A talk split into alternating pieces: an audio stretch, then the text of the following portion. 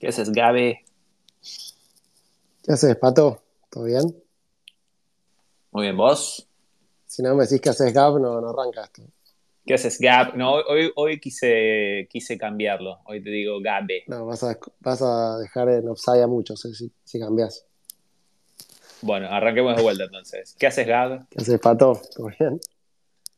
Todo bien, vos. Y estoy 12 de la noche. Estoy con el tanque reserva, pero acá estamos. Bueno, yo, yo estoy muy, muy feliz. Ahí lo, lo- le mando un especial saludo a mi amigo Fede Bongiorno, que me está escuchando, que hoy eh, ha ganado Racing, el clásico de Avellaneda. Así que estoy muy, muy feliz. Bueno. Yo sé que a usted, Sí, sí, Gaby, yo- no, no- no- le importa el fútbol. ¿eh? No, era un tema que me tenía, me tenía también. no podía dormir, no sabía por qué era. Era el clásico de Avellaneda, absolutamente. Sí, justo. Casi vuelo para verlo, pero bueno. Che, ¿está Mati ahí? ¿Querés darle mic? Sí, no lo veo. A ver. Bueno, a ver, si me pide Mick. Bueno, Mati, pedí mic. ¿Qué tal tu primera semana en Exactly? Eh, muy intensa, y, pero, pero agradable al mismo tiempo. Un gran equipo. Parece, parece ser equivalente en una empresa normal a cuánto una semana en Exactly. Un mes, cuatro días y 35 minutos. Muy bien. Eh, bueno, ¿cómo hacemos con Mati? Yo lo veo, pero no, no nos- Ahí está. Ahí lo vi- es que cambió, se cambió la foto de perfil Ah. y como se cambió la foto no lo reconocía. Entonces ahí ya, ya lo enganché. Acá estoy. ¿Cómo va? ¿Qué haces, Mati? ¿Todo bien? ¿Ustedes? Bien, bien. ¿Qué, qué, qué, qué- pasó con el cambio de foto? Ahí hay un cambio, estás como pensativo Estoy ahora. pensativo, sí, no. Eh, ayer me pidieron la, la foto para una conferencia y, y mandé esta y la actualicé también en el perfil. Muy bien, Casi no. Estás, estás muy fachero ahí en la, en la Ah, foto esa. bueno. ¿Qué haces, Mati? ¿Cómo estás? Todo tranquilo. ¿Qué tal? te tiran- ¿Estás en Te tiran flores. Sí, estoy en Barcelona. Estoy diciendo, estoy diciendo simplemente que estás fachero en la foto, nada más. ¿Pero viste que ya no quedan. No quedan fotos de perfil de NFTs ni con los ojos rojos? No sé qué pasó. Sí, no, yo nunca tuve, pero, pero estaría bueno. Si me hubiese gastado 100 lucas en un, en un monito, en Oye. un monito lo hubiese usado. Hoy hoy estaba almorzando al mediodía acá solo y, y tenía una mesa al lado, cuatro españoles, y había uno fanático de cripto y le estaba explicando a los otros tres cómo funcionaba Bitcoin. Y en vez de decirle proof of work, le decía, no, funciona con prueba de fuerza. Hermoso cómo traducen todo. Sí, tremendo. todo al español. Igual creo que se da algo como que en un grupo de cuatro hay siempre uno, bah, siempre no, pero muchas veces un fanático de cripto, uno que es anti-cripto, que le decía que era todo mentira, y los otros dos que, bueno, avísame cuando sube. Algo así. Estás describiendo mi fondo, boludo. Totalmente. Tenemos, nos queda Martín como para llevar al extremo de, del anticripto. Ale, que es neutro. Sí, sí, sí, me dijo que ahora cuando vuelva de San Valley les iba, Sí, nada, se sumaba. va a estar divertido con Martín. Yo lo, bueno, lo conozco hace mucho, compartimos eh, nada, bastante tiempo en su momento, así que es un- una persona que aprecio mucho y me divierte mucho eh, nada, saber su opinión, que claramente es un tipo muy inteligente, con muchos años de experiencia y bueno, hay que, hay que escuchar a todos. Así que bueno, ¿cómo, cómo arrancamos, Mati? ¿Querés, Pato, contarle de qué se trata esto? Dale, igual Mati, eh, no sé si te acordás, en uno de los primeros 10 episodios que tuvimos, estuvo participando, así que conoce el espacio, y de hecho lo, lo hemos tenido acá varias veces Pero si escuchando. hay alguien de la audiencia, Pero hago la intro, ay, la audiencia, hago la intro para todo la audiencia se renueva. Sí, sí, para, para todo el mundo que no, no escuchó alguna vez este space. Bueno, eh, nos juntamos con emprendedores, inversores, generalmente de Argentina, pero puede ser también de- de- de- del otro lado del charco y a veces incluso de otros lados de Latinoamérica, donde hablamos un poco de la, la experiencia que tuvieron emprendiendo. eh, en el caso bueno, de, de Mati, tres emprendimientos, tres hijos, eh, y, y además de, de- de su fondo. Pero bueno, la, la idea es un poco que nos cuentes tu historia, cómo, cómo llegaste a donde llegaste, qué es lo que se te viene en el futuro. Arrancá desde donde vos quieras, desde tu infancia, adolescencia, no sé, eso a gusto y piacere. Y a medida que vamos avanzando en, en la charla, bueno, este, Gab te va a ir haciendo algunas preguntas, yo por ahí algunas también. Eh, yo voy armando el hilito en Twitter. Y hacia el final abrimos mic si nos alcanza tiempo, para la gente que tenga ganas de hacer alguna pregunta. ¿Te parece bien, Mati? Súper, claro. Este, tengo que, ahora que, lo decís, tengo que actualizar eso de Fire of Three porque se viene, se viene Matilda en tres semanas, así que va a ser Father of Four y una es una, un ser humano. Primicia, primicia, tu mejor emprendimiento. Espero que sí. Este, pero tengo, tengo, que buscar la manera de resumirlo ahí en, en Felicitaciones. Gracias. Felicitaciones. Gracias. Este, bueno, empezando desde, desde dónde, desde, desde chico, digamos. desde donde a vos te sientas cómodo, irrelevante, ¿no? Donde vos considere que sea relevante. Está perfecto. Para que antes de eh, arrancar, te hago un comentario lo de Father of Free, porque era algo que una vez hablé con alguien que uno, viste, cuando una empresa es como un pequeño hijo, como un hijito. Que bueno, no hay nada, de repente arranca, hay que cambiar los pañales, no dormirse a la noche, hacerlo caminar, pero el gran tema es que a veces que las empresas lamentablemente no, sobreviven y hasta a veces hay que dejarlas ir. Y ahí es donde se diferencia muchísimo. Me parece que es como que hay una analogía fácil para hacer con los chicos y las empresas, pero en el fondo no. Hay a veces hay que dejarlas ir y soltar. O, porque se venda la compañía o porque pase algo y bueno, ahí es, es diferente. Creo que ya lo vas a ver cuando, cuando nazca Matilda. O vas con la filosofía de mi ley que los puedes vender. Eh, y en ese caso te toque.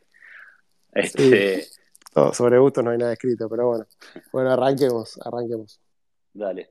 Eh, no, creo, a ver, como para empezar con dónde creo que empezó todo, toda esta, todo este tema. Eh, empezó en el colegio. Eh, yo sigo manteniendo como, y esto capaz encuadra todo el resto de la charla, yo sigo manteniendo un acuerdo muy raro que hicimos a los 15 años con, con mi socio, que es Lucho, Lucho Bertenasco.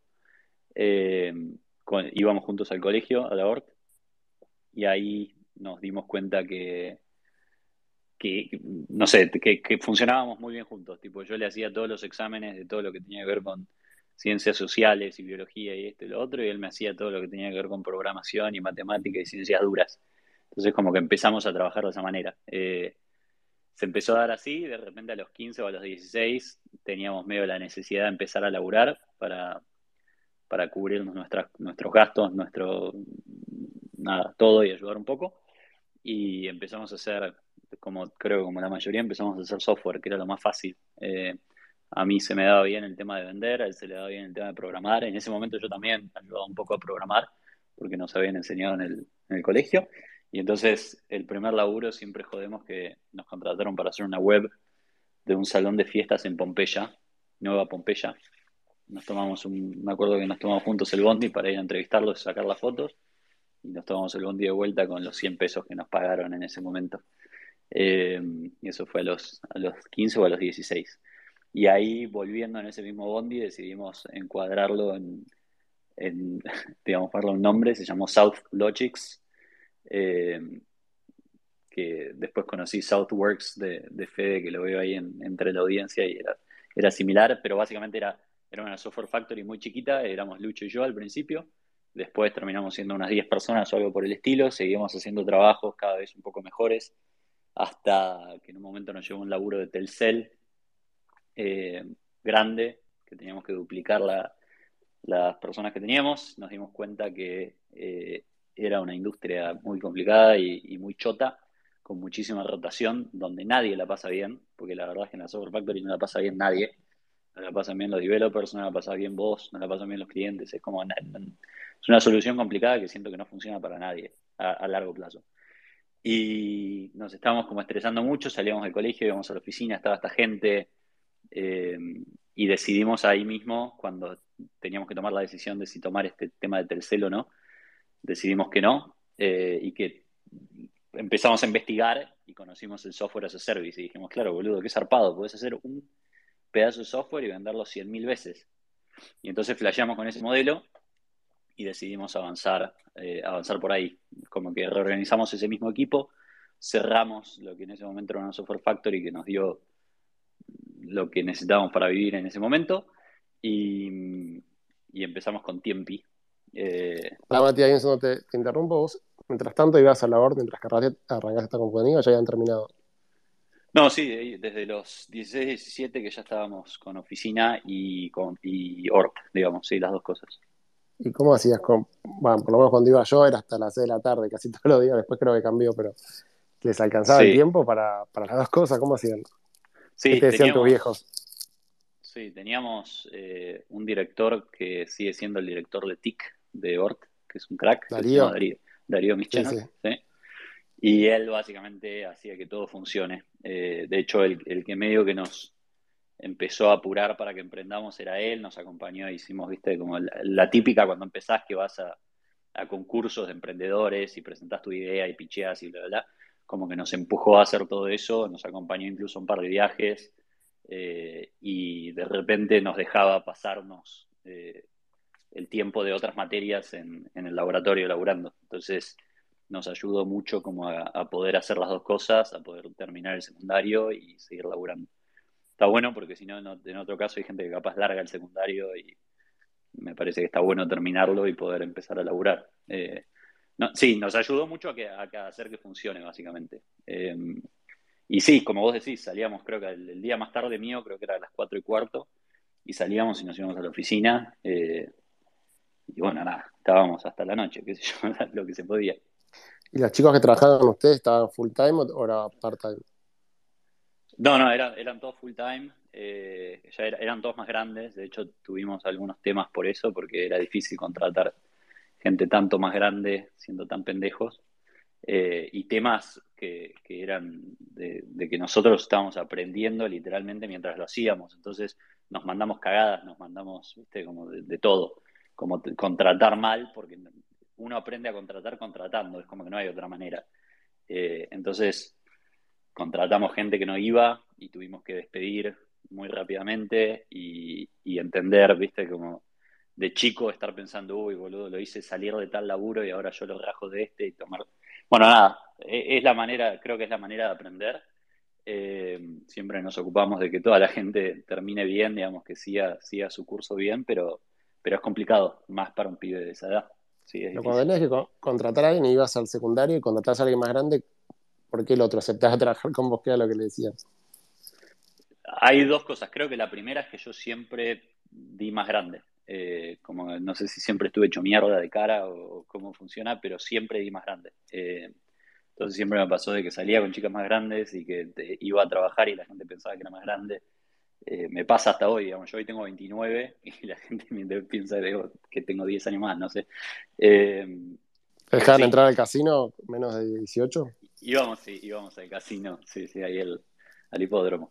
Eh, pero bueno, nada, digo, creo que tuvo que ver con eso y con que sabíamos vender. Eh, aprendí como, creo que como todo el mundo, medio que también me metí en esto por, los juegos y me pasaba que de chico eh, era fanático de, un juego que se llama Jabo, que ahora, by the way, lanzaron como sus NFTs y están pasando todo un modelo blockchain, pero es un juego que tiene 20 años. Y lo que, lo que me divertía en el Jabo era hackear cuentas. Era tipo, me metía para hacer eso, me encantaba. Tipo, me encantaba hacer como ingeniería social y empezar a hackear y nos metimos con Lucho en el mundo este del, hackeo de chiquitos. Y, y, me encanta, era como, suena feo, pero es la, fue como la manera de, de aprender a vender y a convencer y no sé qué. Después, por suerte, en cambio de llevarlo para el mundo de la piratería, nos fuimos para el otro lado, nos fuimos al mundo de hacer emprendimientos y demás, pero yo de verdad siento que el, skill este de convencer gente de que se sume a tu equipo, convencer gente de que invierta en vos o que invierta en tu fondo, o incluso ahora que se dieron vuelta un poco las cosas en los últimos años, convencer a los emprendedores de que te acepten la plata, y ahora se dio vuelta de nuevo, pero digo, esto creo que el, skill más importante de un CEO en, eh, al final es, convencer, ¿no? Convencer a todo el mundo de diferentes cosas. Y yo siento de verdad que eso fue, fue esa época, esa época de jugar y de hackear y de hacer eh, ingeniería inversa y ingeniería social para que la gente haga lo que querías que haga. Así que salió de ahí, me parece. Y después eh, terminaste el colegio y arrancaron con tiempo y qué es lo que hacía la compañía. Tiempi, básicamente, sí. Lo que nos dimos cuenta era que queríamos un software as a service y fue, che, ¿cómo hacemos un software as a service? No importa de qué.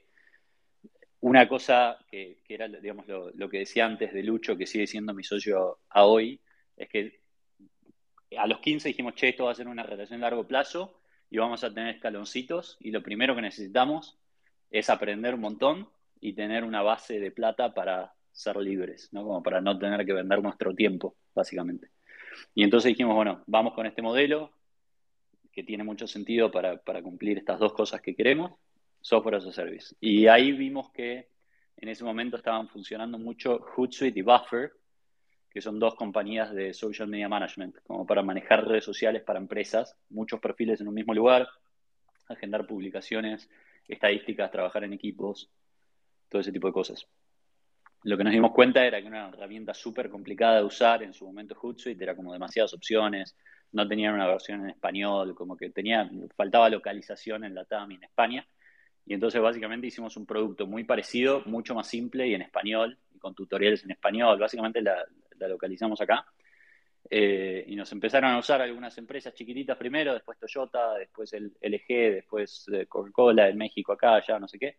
Nos empezó a usar bastante gente y en 2016, cuando teníamos 23, eh, yo forcé una, venta, digamos. Es como que la hicimos crecer un poquito, nunca fue nada, digamos, no, no hice el camino VC, levantamos creo que en total 100 mil dólares o algo por el estilo, eh, que para la época era mucha guita, pero hoy obviamente no es nada. Eh, ahí fue que invirtió en XTP, vi algunos angels que todavía estaban ahí eh, digamos, que, estaban empezando a invertir en, este tipo de cosas. Y conocí gente como, no sé, Fede Jack, que me ayudó, tipo, tuvimos un par de llamadas y me, como que me guió un poco. Pato Jutard, al que le rompí las pelotas durante años, eh, los tres años de tiempo, era juntarme con él cada dos semanas o cada un mes a que me ayude a pensar el modelo. Eh, y así como que fui conociendo a la gente del ecosistema. Y finalmente en 2016 como les digo, forcé la venta, le escribí a hay como algunas historias que medio que nunca contamos, pero eh, que son graciosas y ya pasó mucho tiempo, pero en ese momento le escribí a, los dos, no, a tres de los competidores más grandes y les dije que eh, estaba funcionando todo bárbaro, que era verdad, porque el, software funcionaba muy bien, estábamos creciendo además, pero no era nada del, otro mundo, pero eh, que yo tenía ganas de ir a hacer otra cosa, así de fácil, y que teníamos conquistada una buena parte de la TAM y que a quién le interesaba, básicamente. Eh, y cuando me llegó la, cuando me, contestaron los tres enseguida, se que les, empezaba como a interesar esto. Y finalmente tuvimos dos ofertas, una de Estados Unidos y una de Francia. Eh, los hicimos como um, videar un ratito y finalmente tomamos la de los franceses, que era la mejor oferta. se la terminamos vendiendo a una empresa que se llama Agora Pulse una empresa parisina. Eh, y fue como el, primer exit, lo que nos dio la libertad financiera que buscábamos. Eh, y, básicamente fue como el primer escalón de estos que teníamos planeados con Lucho. Eh, fue fundamental, fundamental. ¿Y ahí cuánto duró todo punta a punta desde que la arrancaron hasta que la vendieron? Yo creo que Tiempi fue algo como. Tiempi, yo creo que fue tres años tuvo un nombre anterior que, que, viste, que empezamos y dijimos, che, ese, ese fue, mira, este yo creo que lo, que, si te digo, che, algo me dejó Ariel Arreta fue esto. Yo cuando le presento la, la compañía a él, le digo, eh, bueno, Tiempi es esto y es lo otro y también es aquello. en ese momento se llamaba Fetcher, no Tiempi. Fetcher es esto, lo otro, no sé qué, bla, y me dijo, mira, me encanta cómo lo vendés, no sé qué, pero esto, agarrar todo esto y tirarlo a la basura y quedate con el 1% de todo lo que estás proponiendo y salí a vender esto. Viste algo muy chiquitito. Y le hicimos caso y tiramos todo lo que había y dejamos solo un módulo que era para agendar publicaciones. Nada más. Todo lo demás lo tiramos, estadísticas, esto, lo otro, toda la basura. Y empezó a funcionar ese módulo y después sí, a medida, digamos, pusimos un user voice, que eso fue otra lección importante que nos dio el, el mercado, porque ya habíamos desarrollado todo Fetcher, ya tenía 100 módulos ya teníamos cinco programadores, ya teníamos todo. Eh, y básicamente fue todo al pedo y lo que nos dimos cuenta que es que la manera de desarrollar software es lanzar una cosita muy chiquitita, el MVP, um, que la gente lo empiece a usar y poner un user voice, ¿no? poner un, cartelito ahí que diga, che, ¿cuál es el feature que querés que venga después? Y entonces la gente votaba y de repente teníamos features con 2.000 o 2.500 votos eh, y entonces el equipo se ponía full con eso. Y así fue creciendo hasta que finalmente se, bueno, nada, se, hizo el éxito ese. Tiempo, como, digamos, el modelo de negocio era la suscripción y, el servicio, ¿qué es lo que hacía exactamente? Era una suscripción, sí, era un freemium, o sea, lo podías usar gratis o podías pagar 5 dólares al mes, eh, que ese es un error grande que hoy trato de decirle a la mayoría de la gente que hace software, hace service, que no, que no ponga precios tan bajos esperando volúmenes, porque es imposible, básicamente es, imposible llegar a profitability, es muy difícil. Eh, entonces, generalmente o B2B o, tratar de que, nada, de que se pueda vender a un precio un poco más alto, si no es muy difícil. Pero vos pagabas eso y se te desbloqueaban algunos features, ¿viste? La típica de software as a service.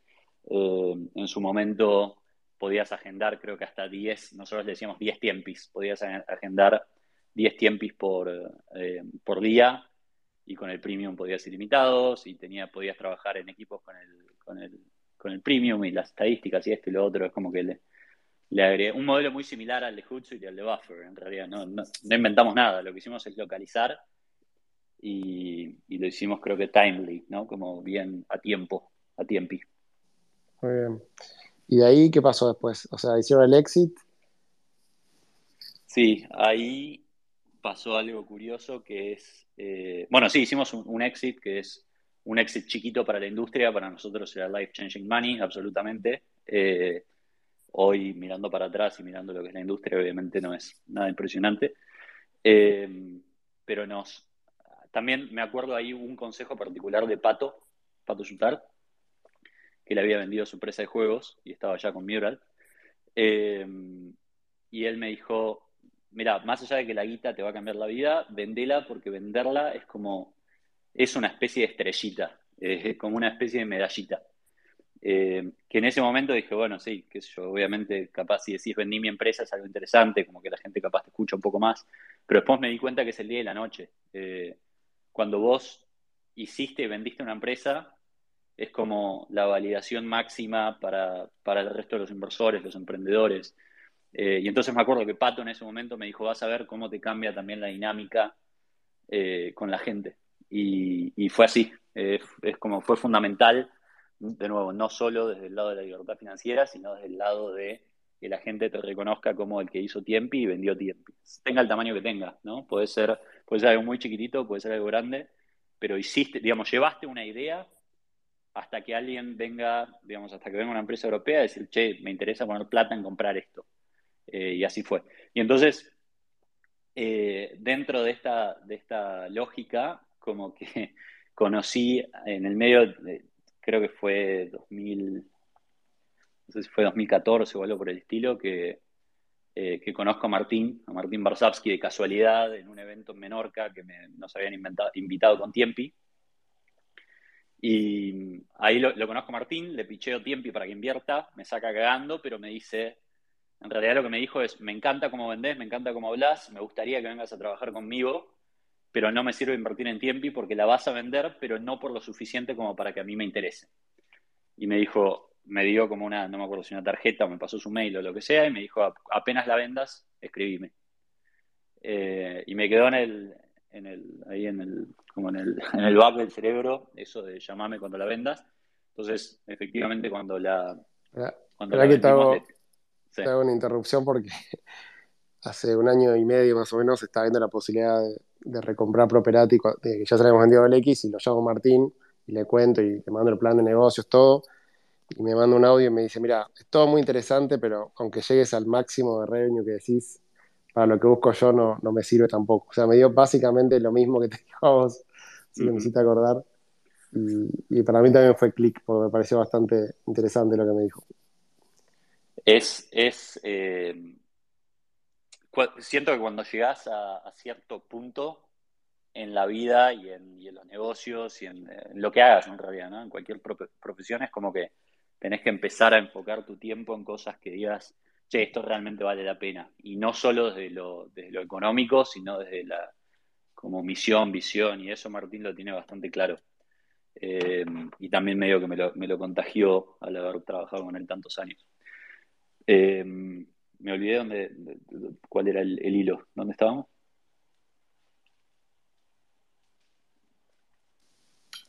Buena pregunta. No, que Martín, no, que Martín te dijo que cuando vendas tiempo y lo llames. Ah, ok, sí, nada. Eh, me, dice eso y efectivamente lo llamé en 2016, dos años después. eh, que también fue gracioso, se lo mandé después de, digamos, cuando finalmente empecé a trabajar con él, le mostré la cadena de mails eh, que tuve con él, que era el tipo, che Martín, no sé si te acordás de mí, hablamos en 2014, me dijiste cuando venda la empresa te llamo, la vendí, eh, disculpa, no tengo tiempo. Eh, siempre muy cordial, pero diciéndome, viste, no tengo tiempo para esto ahora. Probé de nuevo, no, estoy en no sé dónde, no puedo. Eh, probé de nuevo, bueno, así cuatro o cinco veces, que ahí también aprendes un poco que, insistir. una vez me dijeron que era muy insistente y creo que es fundamental en lo que hacemos. Insistí, insistí, insistí. Finalmente me dice, ah, me había ido de viaje en ese momento, estaba en Miami o estaba en Nueva York y, yo sabía que él estaba él estaba viviendo en Miami, entonces le digo, che, estoy a 10 cuadras de tu casa, porque no nos juntamos? No me contesta. Eh, vuela a Uruguay, que me iba a juntar con amigos en Punta del Este, no sé qué. Llego a Punta del Este para mis vacaciones y apenas piso Uruguay me llega un mail de Martín que dice, era, esto era un viernes, y me llega un mail de Martín que dice el lunes a las 10 de la mañana en casa. Eh, yo en el mail que le, que le escribí a Martín, yo le dije, estoy en Uruguay, nada, como ya le había dicho, che, ya me fui, no sé qué. Me dice el viernes, el lunes en casa, entonces asumí que era la casa de Uruguay. Dije, él se va todo el verano para allá, capaz está en Uruguay. Pero no, era la de Miami. Y yo acababa de aterrizar de un viaje, digamos, de, desde ahí. Entonces dije, no voy ni en pedo. Literalmente dije, no voy ni en pedo. Y ahí de nuevo Pato, Pato Jutard, me dijo, si no vas te mato, te lo pago yo el pasaje y si no te cago patadas y te subo al avión yo. Estaba así como, es Martín Barsavsky, tenés que ir. Lo escuché y me tomé el avión y me saqué un viaje por cuatro días y me terminé quedando cuatro meses viviendo en el yate de Martín en atrás de la casa, eh, que fue una otra historia interesante. Bueno, pero, podemos, pero puedes contarla igual si querés esta historia. no, pero por ahora nombraste a Ariela Rita, Pato Yutar, bueno, varios de los que estuvieron por acá y amigos de la casa que te dijeron cosas que en algún punto te sirvieron para tomar buenas decisiones que si no por ahí no las hubieses tomado, ¿no? 100%. Eh, toda, digamos, particularmente con Pato fue como muy cercano eh, y me... es, digamos, es el día de hoy que todavía digo, wow, lo del pibe se sentó con un pendejo de 18 años durante cuatro años sin haber invertido, sin tener acciones, porque yo todavía no había dado advisory shares a nadie, eh, sin ninguna motivación económica, ¿viste? Lo hacía por amor al arte. Entonces, eso sí, 100%, hubo gente que ayudó un montón. Eh, y Pato creo que es uno de los más destacables en ese momento. ¿Cómo fue dormir en el barco durante cuatro meses? Fue el momento creo con más ansiedad mío, pero estuvo increíble. Eh, Martín, cuando llego a Miami, me dice, bueno, te voy a hacer lo que él lo que estaba buscando era como una especie de analista de inversiones o algo por el estilo, que lo ayude con su fondo eh, early stage. Y entonces me, hizo una entrevista al estilo de Martín, que son tipo, como que llegás, vos llegás a cualquier entrevista y esperás que te digan eh, cómo te ves de acá cinco años, como las, típicas preguntas pelotudas que te hace todo el mundo, pero Martín es más como, bueno, ¿qué distancia crees que hay hasta la luna? tipo, como que yo caía, acababa de bajar del avión y Martín ya empieza con preguntas como media random de, claro, ¿qué distancia está de la luna? ¿Cómo funciona? Explícame cómo te llega tipo el internet hasta el celular en este momento. Eh, o qué, no sé, qué, qué, profundidad crees que es la más, la, la, más profunda del océano, como cosas para entender si tenía sentido común y eso, by the way, se lo robé, se lo robé absolutamente para mis, mis entrevistas, porque contratás, terminás contratando gente con más sentido común, y está bueno eso. Las, los analistas de Mailing, del fondo que tenemos juntos, los, los contraté yo, y todas las preguntas fueron preguntas así mega random, y lo que terminó pasando es que, obviamente después les preguntás cosas que tengan que ver con lo que van a hacer, pero lo que terminó pasando es que terminamos con perfiles con un background mega científico muy profundo y que pueden hacer lo que necesitas que haga en un VC agnóstico, ¿no? Que a nosotros nos pasa que nos hablan a la mañana de, stem cells y a al mediodía de cohetes y a la tarde de software as a service y después de cripto. Entonces, tenés que tener un cerebro bastante bueno, nada, dinámico, ¿no? Como poder entender temas que no tienen nada que ver entre sí y, con sentido común. Y eso fue lo que, lo que, lo que hace este tipo de entrevista. ¿Cuál es la pregunta? Si estás entrevistando a alguien que si la contesta mal, decís, bueno, en el fondo ya sabes que no, no vamos. Está bueno. Eh, mira, yo me hice, la verdad es que creo que no hay una particular. Bueno, sí, mentira, hay, hay, hay, un par que son más como de, de actitud, que es, viste, la de tipo, che, ¿te consideras una persona con suerte? Y esa está buenísima porque desata un montón de cosas. Es como, más allá de que obviamente la persona que dice, sí, tengo suerte, probablemente sea más optimista, como que le meta huevo para, que las cosas funcionen y demás, es muy, ayuda mucho a anular a una gran parte de, del, bueno, de la gente que estás entrevistando. Porque mucha gente empieza a decir, no, la verdad es que tengo una mala suerte pésima y fui a laburar y se me pinchó el auto y después llegué con mala onda y mi jefe me reputió y no sé qué. Bueno, entonces ya sabes que ese tipo de persona probablemente no garpe.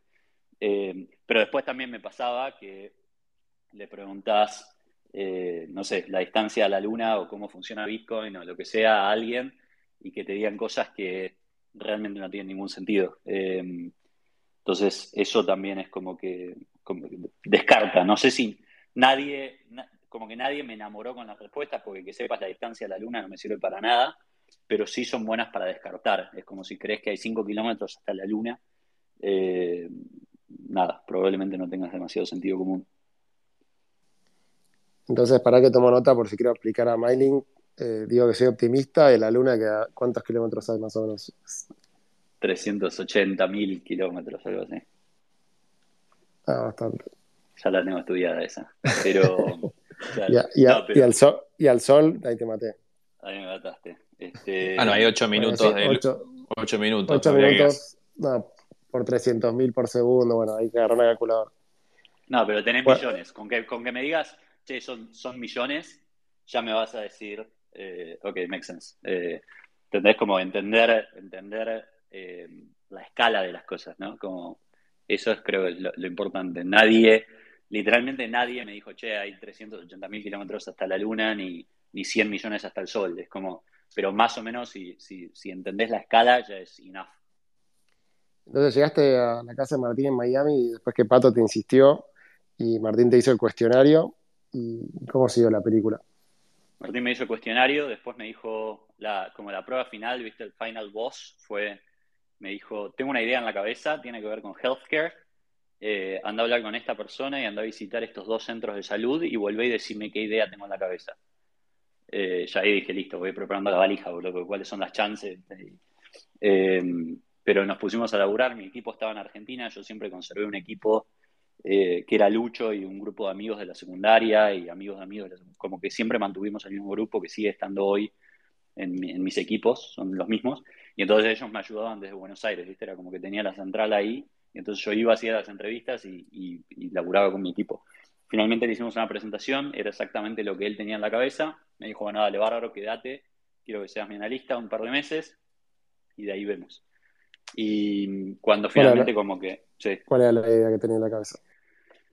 La idea era eh, que vos, en, bueno, eh, en principio, digamos, la industria de la salud en Estados Unidos está absolutamente arruinada.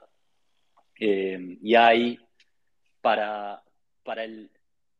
Digamos que vos tenés el, 80 o 90% de los problemas que uno tiene en la diaria son cosas que se pueden resolver fácil, ¿no? Es un dolor de panza, es una gripe, es eh, un punto en la rodilla o en la pera, son cosas como muy simples. Eh, entonces hay, obviamente, después tenés el otro 10% o 5%, no sé cuál será el porcentaje de las cosas que te pasan, ya son más complicadas, tipo me dio una enfermedad heavy, bueno, vas a necesitar ir, no sé, si tenés un cáncer, vas a tener que ir a hablar con un oncólogo, equipos más, vas a necesitar otros equipos, ¿no? Centellograma, tomografía, acá, esto, lo otro.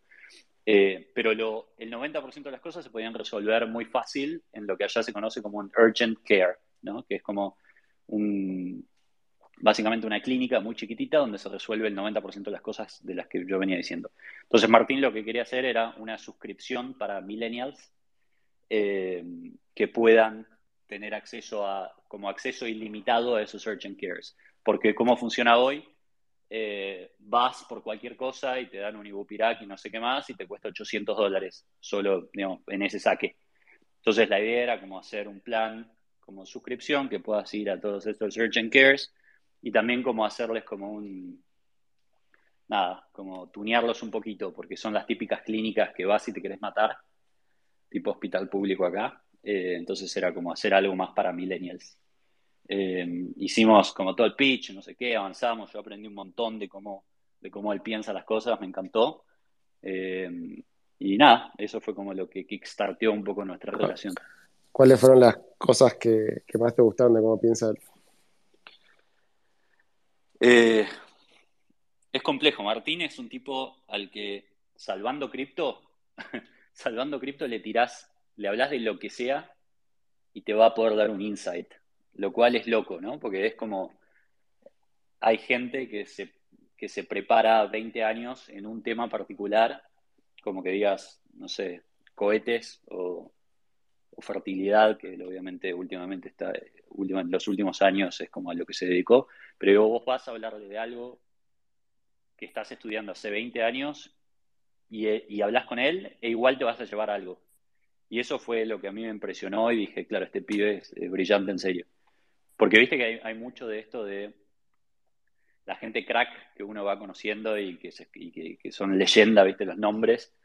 Después al final, eh, capaz te juntás y te, te, desilusionás un poco. Con Martín fue todo lo contrario. Eh, y eso me, como me llamó mucho la atención y como que me enganchó. Pero digamos, la manera de pensar más genérica, si lo te escribir, ¿cuál es? Alguien que piensa las cosas de first principles, digamos. Es, es, sí, a ver, tiene una manera de razonar que está muy buena porque es yendo a lo básico y yendo al sentido común y preguntando las cosas que todos diríamos, tipo, che, no me animo a preguntar porque capaz es una boludez.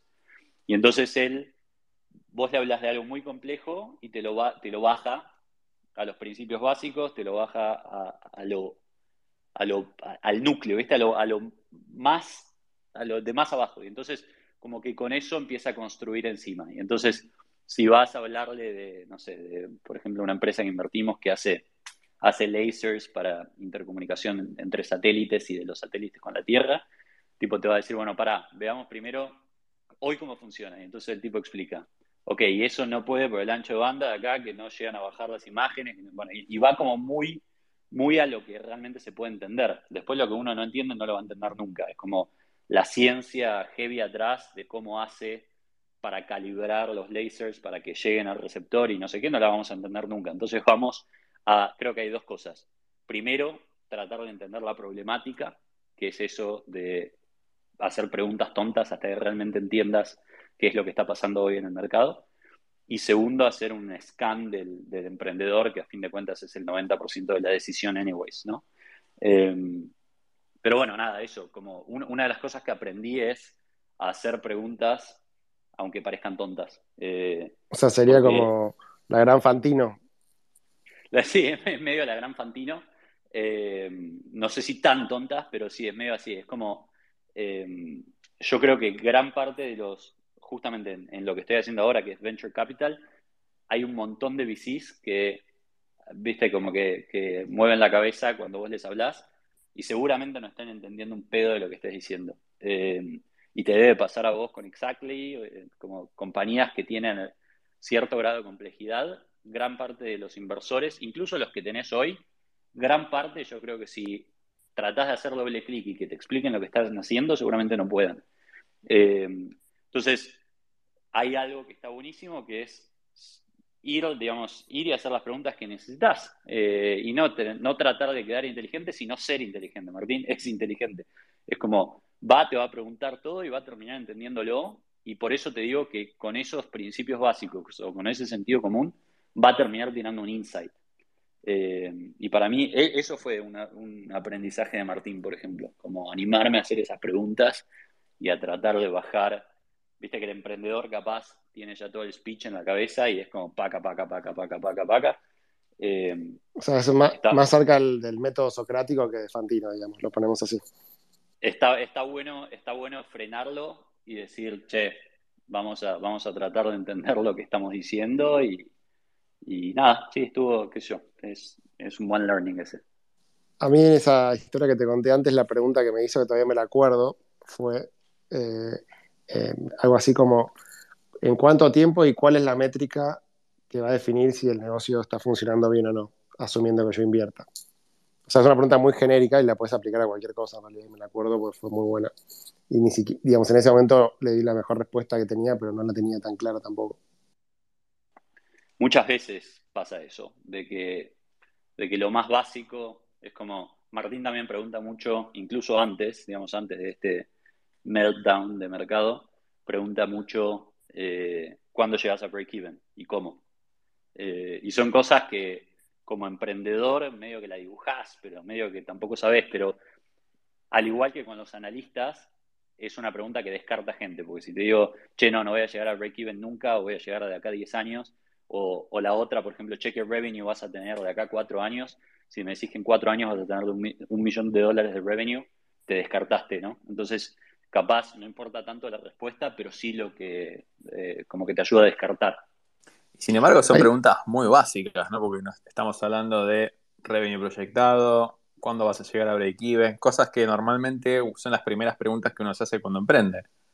Aunque uno después, en la vorágine del día a día, del proceso, de la operación, terminás como corriéndote un poco a veces de ese, de ese, norte y, te, preguntan, bueno, ¿cuándo llegas a break-even? Y te quedas por ahí pedaleando en el aire, pero es una pregunta muy básica. Lo que pasa es que en realidad nadie tiene respuesta porque estás empezando con el negocio y todavía no tenés la menor idea, ¿no? Pero tenés que tener que ser una mínima orden de magnitud y si le decís que nunca, bueno, creo que ahí te van a descartar. Che, eh, Mati, ahí tengo una pregunta para, hacerte respecto al approach ese. Viste hay como una discusión en los VCs que, bueno, depende del tamaño del mercado, pero es como que hay algunos que se enfocan en un tema y son especialistas en, cripto, otros son especialistas en biotecnología y, así. Eh, ¿Qué opinás de ser, digamos, agnósticos y, que te traigan cualquier tema, digamos? ¿Te parece que, que se puede? ¿Lo ves complicado? Digamos, ¿por qué lo hacen así? Se puede porque es lo que hacemos, vamos a ver qué, resultado trae, pero ya hay, digamos, no, estamos inventando nada, ya hay, ya hay fondos grandes, absolutamente agnósticos, eh, que capaz evitan una industria o algo por el estilo, pero toman la mayoría. Eh, creo que es definitivamente más, más difícil, eh, más difícil en todo sentido, porque para, para o para salir a conseguir deal flow es mucho más fácil si sos el fondo que invirtió en 800 marketplaces como FJ Labs, porque todos los marketplaces van a querer ir con vos, o si sos un fondo de biotecnología, eh, no sé, que invirtió en, Mammoth Biosciences, bueno, todo el mundo va a querer ir con él. Empieza como esa, como esa rueda de que los buenos emprendedores quieren ir con los buenos inversores y cuanto más específico seas, hay más chances de conseguir buen deal flow. Y también es mucho más fácil para analizar los proyectos, particular, digo, especialmente para analizar los proyectos. Si vos tenés todos proyectos de, no sé, eh, relacionados a stem cells o a, temas de biotecnología o a cripto, digamos, o a, una vertical en particular, el análisis es mucho más, eh, mucho más simple y obviamente compoundea más también, ¿no? Porque vos vas aprendiendo mucho de un tema y ves todas las posibles soluciones de un tema. Em, particularmente, si me preguntás por qué MyNBC es agnóstico, fue, digamos, mi, mi, mi, mi respuesta es que fue un fondo absolutamente oportunístico. Digamos, yo cuando, cuando digo, che, tengo ganas de hacer VC, levanto la guita para el primer fondo, lo llamo a Martín, eh, y después en segundo Alec y ahora Fede Jack, pero digo, al principio éramos Martín y yo, y este, es como, yo decía, boludo, se dan cuenta que yo ahora de repente tengo acceso al deal flow de Martín Barsavsky, que es un tipo que se sienta en la, en la mesa chica de Estados Unidos, ¿no? Entonces, lo que empieza a pasar es que te llegan deals de gente muy, muy top de Estados Unidos o de Europa o de cualquier lado. Pero bueno, sí, uno es de cripto y el otro va a ser de biotecnología y el otro va a ser de software y el otro. Y entonces se dio naturalmente y lo que trato de hacer hoy es teniendo en cuenta que tengo deal flow de gente muy grosa y que con el tiempo fui construyendo yo también mi canal de deal flow, pero digo, más allá de eso, hoy me llega, digamos, Martín cada vez que le lleva un proyecto me lo reenvía. Ale Coxenford cada vez que le llega un proyecto me lo reenvía. Ahora Fede Jack, lo mismo, se sumó Maelin y también está sumando su deal flow y analizando. Entonces, de repente tenés todo ese acceso y el desafío es armarte un equipo que pueda analizar 50 cosas diferentes y pegarle. Eh, me parece que tenemos una oportunidad gigante porque estamos accediendo al mejor deal flow del mundo pero obviamente tenemos un desafío también muy grande. Eh, habiendo dicho eso, el último comentario sobre esto, en la etapa en la que invertimos, y esto lo saben bien ustedes también, el 90% de la decisión es el founder, ¿no? Entonces, aunque vengas y me vendas satélites o vengas y me vendas algo de biotecnología o de cripto o de lo que sea, al final lo que estamos analizando es al chico o a la chica que hablan eh, o que está hablando, ¿no? Entonces, esa parte sí compoundea mucho. Eh, y después, obviamente, más allá de que seamos agnósticos, tenemos mucha eh, especialización en, algunos temas, tipo Femtech, todo lo que tiene que ver con salud femenina. Tenemos un montón de inversiones y conocemos a prácticamente todos los players del, mercado. cripto, por, por, mi especialidad, digamos, por haber hecho una empresa cripto en el pasado y en el presente también, también entendemos mucho y tenemos mucho acceso. Entonces hay algunas cosas particularmente que tenemos, tenemos más claras que otras. Por ejemplo, algo que evitamos absolutamente es cannabis, porque no, no entendemos nada. Eh, entonces hasta ahora no hicimos nunca la inversión en cannabis y medio que pasamos directo. Si nos llega algo del mercado asiático o africano, también pasamos porque tenemos cero knowledge ahí, ¿no? Pero bueno, en todo lo demás, eh, medio que lo hacemos. Ahí tengo varias preguntas. La primera pregunta sería, bueno, ¿cómo pasaste de ser el chico que está durmiendo en el barco de Martín a ser socio de Martín? Eh, creo que tiene que ver con esto de convencer, ¿no? Y, poder plantarse y creerse, creérsela un poco. Eh, que es algo que tenemos todos los emprendedores, que si no somos un poco egocéntricos y creídos, no llegas a ningún lado, creo. Eh, obviamente hay que mantener la humildad y, demás, pero digo, te, la tenés que creer si querés hacer algo, si no es imposible. Nada, me pasó eso de, llegar ahí con Martín, trabajar varios meses, ayudarlo. Creo que él vio que yo lo, que lo estaba ayudando bien, o sea que las decisiones que tomaba tenían sentido y que lo que, eh, por más de que era un pendejo, que, porque en ese momento de nuevo eran, no sé, 23, 24 años, eh, por más de que era un pendejo, estaba como a la altura de lo que él me iba pidiendo eh, y en algún momento, cuando se termina, digamos, se termina ese tiempito de trabajar ahí con él, él me ofrece que vaya a trabajar a una de sus empresas. Yo le digo que no era algo que me interesaba, porque la verdad es que no me interesaba. Digo, las empresas están increíbles, pero jamás me iría a trabajar a una empresa de otro, porque no es algo que me, no, me, no me nace, no me sale. Eh, entonces decido volverme a Buenos Aires. Y cuando estoy acá en Buenos Aires, eh, como que empieza a ser muy recurrente el tema de, che, Martín Barsavsky confió en vos para que decidas en qué invertir y en qué no invertir, ¿por qué no lo hago yo? ¿No? Como que empezó a pasar eso con algunas familias, eh, algunos family offices y algunos emprendedores, eh, inclusive de nuevo, volviendo a Pato y a un montón de emprendedores argentinos que yo venía, que, conocía, que, les, les, pareció interesante esa lógica de, che, si Martín Barsavsky confió, ¿por qué no yo? Eh, y entonces básicamente fui levanté un fondito mini, porque era un fondito de 3 millones, ni siquiera se puede llamar fondo, ¿viste? Es como una especie de nanofondo, más chico que un nanofondo aún, eh, pero era lo que se, digamos, a lo que, a lo que podía aspirar en ese momento, que fue hace dos años. Es muy loco cómo, cómo acelera todo igual, pero, y cómo compoundea. Eh, entonces, hace dos años, digo, bueno, vamos a levantar esta plata, levanto esta plata como un single GP eh, con ayuda de, César Levene, que es un abogado y, contador, tiene un estudio grande de, legal y de taxis acá en Argentina. Él eh, como que se asocia como porcentaje minoritario para ayudarme, porque yo lo que quería era poder invertir y no ocuparme del papeleo, entonces como que nos armamos una estructura, me ayudó con el fundraising, es un crack. es advisor, es advisor nuestro también. Bueno, por eso, crack. es, es uno, comentario entre paréntesis, tuve un montón de abogados, siempre me fue para el orto, digo, nunca, nunca me sentí tranquilo, es el primero con el que me siento tranquilo, pero además tiene value add, Nunca me pasó que, un abogado me llame y me diga, che, te conseguí tantos palos para, el fondo, ¿viste? Es como rarísimo, pero, eh, pero bueno, es más, eh, como te digo, es más que un abogado, como el Mailing particularmente es un socio, pero también, si querés otro learning ahí de, todo esto, es importantísimo encontrar a alguien crack en, en legal y en taxis y, que te pueda estructurar, pues si no creces desordenado, que fue lo que me pasó más de chico. Crecer desordenado es una cagada. Eso es, uno de los mayores aprendizajes que uno tiene a la hora de emprender, qué caro que es eh, en, tarde en el tiempo eh, elegir mal un abogado o un contador. Se paga carísimo después. Hasta el dicho, ¿no? No hay nada más caro que un abogado barato.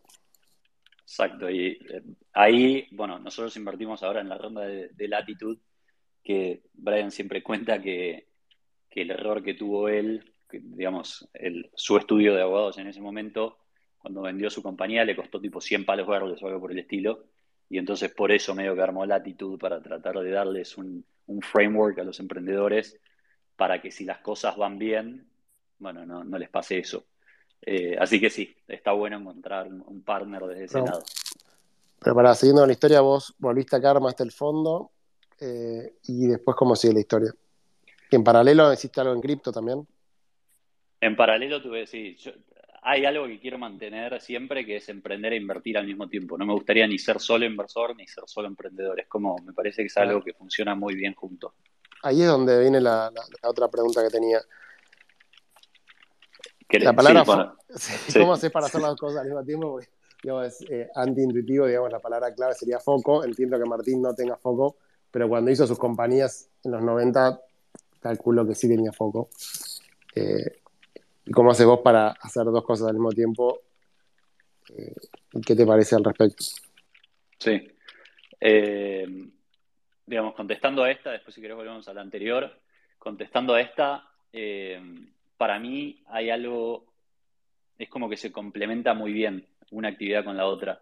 Y creo que lo que hace, lo que hace que todos consigamos deal flow, piola y, y demás, y que, y que las que los emprendedores quieran que nosotros estemos en su cap table es que emprendemos, no hay otra.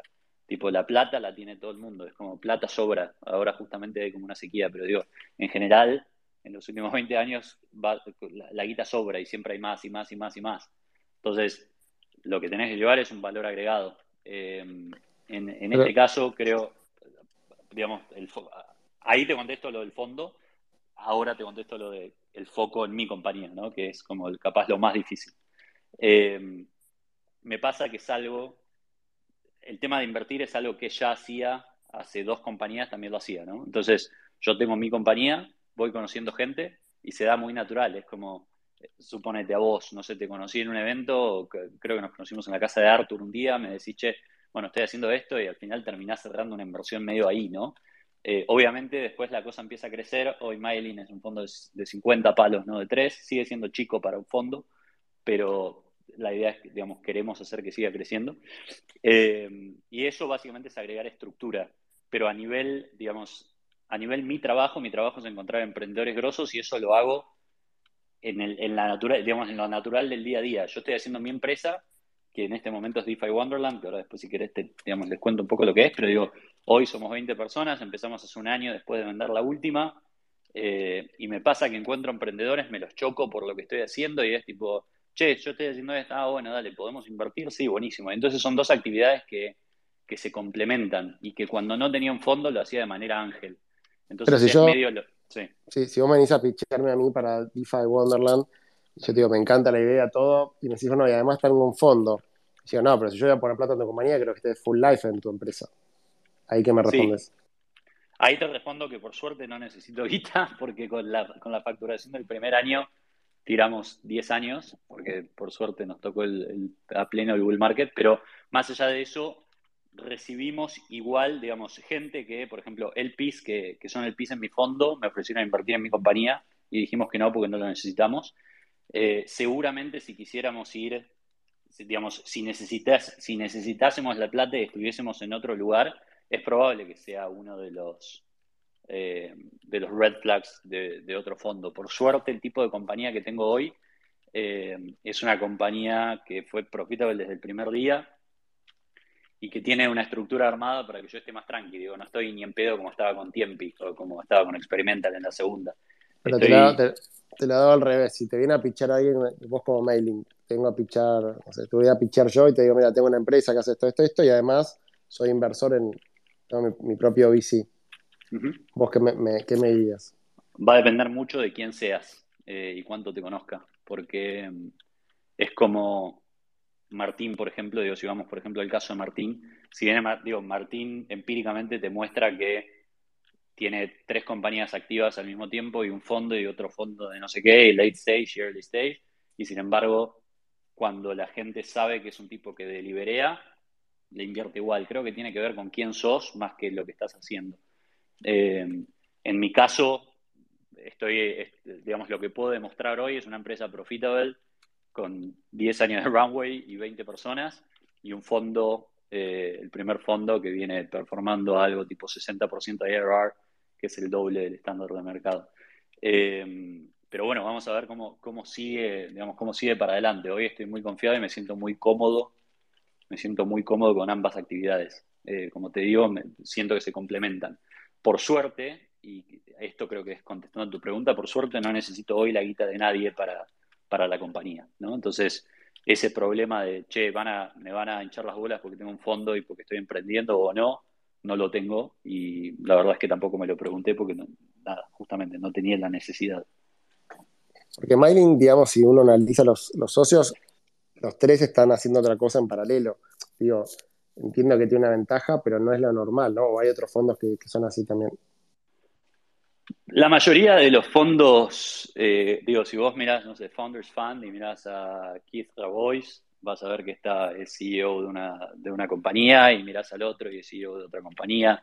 Eh, hay muchos que ya hicieron su exit y entonces después quisieron pasar a invertir, pero creo que el, hecho de seguir emprendiendo para mí, digo, lo veo absolutamente como una ventaja y no como una desventaja.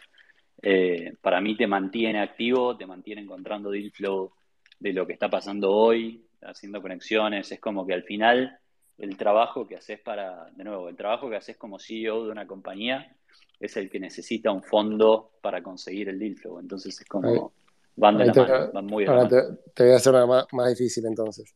Tus socios de la compañía cripto, llamémosla así, de, Wonderland, ¿qué te dicen cuando, cuando decís, eh, bueno, a la tarde no puedo porque me voy a una reunión con, el, con mis socios de la otra compañía? Nada, porque está todo hablado desde el día uno, digamos. No es que, digamos, nunca, para ninguno de los dos lados se vendió algo que no era, ¿no? Es como, che, yo voy a emprender y voy a invertir y voy a, hacer, voy a, hacer, voy a tener estas dos actividades y cumplo y performo en ambas. Eh, si en algún momento no performo en alguna de las dos, me lo van a decir y se tomarán las acciones que se tengan que tomar. Hoy eh, lo que pasa es que performo en ambas, digamos, y que le dedico mi vida a esto y que me encanta y que lo voy a seguir haciendo. Eh, pero creo Tengo otras preguntas porque no, nunca tuvimos un invitado que sea emprendedor y bici al mismo tiempo y la verdad que es difícil encontrar. Sí, Alec.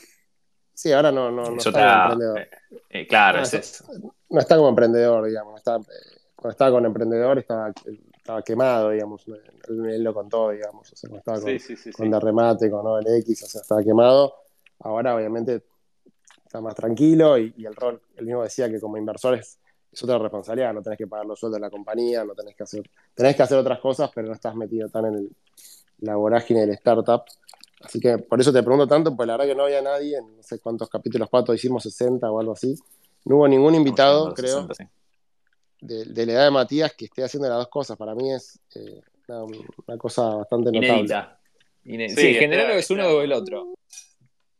Estoy de acuerdo que es algo que, no se ve muy seguido a mi edad. Eh, creo que Igual vos sos más viejo, ¿no? Sos como Benjamin Button. Claro, este, pero no, digamos, yo creo que si se ponen a, fijarse GPs eh, de los fondos más grandes, van a haber muchos que son CEOs de compañías y de compañías grandes. Eh, creo que lo capaz lo que es un poco extraño es a mi edad, ¿no? Como a los 29 años estar con digamos, haberse armado un VC de 50 palos y con socios como los que tengo, y además una compañía que la verdad que le está yendo muy bien y ahí tiene 20 personas y no sé qué, entiendo que suena raro y decís cómo carajo performás bien en las dos, o realmente, che, performás bien en las dos, ¿no? Como digo, me parece que es una pregunta lógica. Eh, creo que, de nuevo, se, se, dieron las cosas y los últimos 10 años creo que los venimos trabajando y digo venimos con, particularmente por lo de mi socio Lucho, que no terminé de contar cómo funciona el agreement ese, pero creo que tiene mucho que ver con esto también. Con Lucho desde los 15, que digamos desde hace 14 años que venimos haciendo esto, dijimos, che, no importa qué haga cada uno, todo es de los dos. Nació así nuestro agreement, que es un pensamiento muy de nene de 15 años. Sin embargo, y by the way, todos los abogados y todo el mundo, tipo, cuando les contábamos esto, nos decían, no, pero cuando alguno se case o cuando alguno tenga novia o no sé qué, tenga hijos, van a tener problemas y se van a querer matar y no sé qué. Bueno, no. Al día de hoy seguimos teniendo una cuenta de banco entre los dos, para que se den una idea. Tipo, tenemos un holding que es de los dos y las inversiones las hacemos entre los dos y las compañías las hacemos entre los dos. Y entonces, eso también capaz contesta Gaby un poco tu pregunta de, che, no te putea, no te putea tu socio en Wonderland. La realidad es que no, porque están los intereses alineados de tal manera para que yo pueda hacer ambas actividades. Eh, así que creo que eso también es una parte fundamental. Pero básicamente para contestar la pregunta, hace 14 años que venimos laburando para poder hacer esto y entonces hoy lo podemos hacer. Eh, es que, digamos, me quema, sí, obvio que me quema. Termino todos los días con los ojos hechos mierda eh, y con ganas de tirarme en la cama y nada más, sino preguntarle a mi novia. Pero es, así, digamos, es como parte de lo que es, lo que venimos desarrollando hace muchos años. supongamos que a partir de que vas a ser papá y todo, decís, bueno, me tengo que dedicar a una de dos compañías, ¿a cuál te dedicarías? No va a pasar. Eh, no va a pasar porque de nuevo no los veo como no los veo como cosas que, tenga que elegir. Eh, no, te la contesto porque no va a pasar. Eh, Pero en un, supuesto, viene alguien y te dice, mira, no puedes ir con las dos, tenés que elegir una. es que no, podría, ¿entendés? Que no podría, es... Eh, las dos son, de nuevo, si volvemos a la analogía de los hijos, las dos son mis hijos, las dos están funcionando bárbaro, eh, no hay, digamos que no hay necesidad ni siquiera de planteárselo. Bueno, ¿y cómo es la historia tuya con cripto? Porque contaste mucho la historia de Martín, que, arrancaste con él, después el fondo 1, el fondo 2, pero ¿cómo fue que entraste en cripto y, qué es lo que estás haciendo ahora en cripto? En cripto nace al mismo tiempo, digamos, todo, tiene como una, una, como una, como un lado B, todo lo que hacemos, ¿no? Entonces, el lado A de la historia es que yo me estaba yendo a vivir en el barco de Martín, el lado B era que mi socio estaba acá en Argentina eh, empezando la segunda compañía. Eh, entonces, siempre fue así, lado A, lado B. Eh, yo me voy, a, me voy a Estados Unidos, trabajo con Martín, aprovechamos ese tiempo que era el lock-up que nos ponía la compañía francesa, que nos puso un año, un año y medio, no me acuerdo cuánto, que, el, equipo de tecnología más que nada se tenía que quedar para hacer la migración de los software y no sé qué. Yo aprovecho ese tiempo para estratégicamente irme con Martín, aprender de él, ganar network y, y pegar el siguiente paso, que de nuevo, esto del primer paso fue como la libertad financiera, el segundo dijimos, che, necesitamos network, eh, asociarnos con alguien que nos, que, nos, pueda dar ese network y además enseñarnos y no sé qué. Entonces, por un lado yo estaba cumpliendo ese objetivo, por el otro teníamos ganas ya de hacer la siguiente cosa. Eh, y en ese momento, 2016, viene Lucho y me dice, che, sí o sí quiero que nuestra siguiente compañía sea en Ethereum, me vuelve loco lo que hacen, le digo, ¿qué es, boludo? Me dice, bueno, pensá Bitcoin, pero que se puede programar arriba. Entonces, me acuerdo un día que hicimos una caminata como en 10 kilómetros, algo por el estilo, tratando de cranear cuál era la idea para hacer sobre Ethereum y dijimos, juego, boludo, está buenísimo. Y entonces ahí empezó, en ese momento, 2016 o, early 2017, empezamos a hablar de NFTs, ¿no? Como de, che, qué loco sería si compras algo en un juego, tener true ownership de eso, ¿no? Como que realmente sea tuyo y lo puedas migrar a otro juego y venderlo cuando te cansaste del juego. Um, y entonces empezamos a pensar en eso, se llamó Experimental. Eh, cuando yo estaba con Martín, Lucho estaba acá como empezando a desarrollar la base del juego. En ese momento Ethereum era anti-escalable, era imposible escalar. Eh, lanzamos el juego, que fue el primer juego on-chain, digamos, en estar fully on-chain, todo completamente en la blockchain, que fue más un experimento, más que una cosa funcional. Eh, y lo que nos pasó es que lo lanzamos lo lanzamos en una sidechain que hoy ya no existe, que se llamó Loom, eh, Loom Network. Lo lanzamos, eh, jugaron, no me acuerdo si 200 personas o algo por el estilo, y la sidechain estalló. Eh, toda, digamos, toda esa blockchain explotó. Había tantas transacciones que se trabó y tuvieron que hacer un rollback de 12 horas y ahí obviamente perdió la gracia de para qué mierda tenés una blockchain si podés hacer un rollback. pero fue muy divertido y fue muy, muy, muy, temprano en Ethereum. Para que se den una idea, no podías usar, eh, no, había manera de usar Ethereum desde el celular o era muy complicado.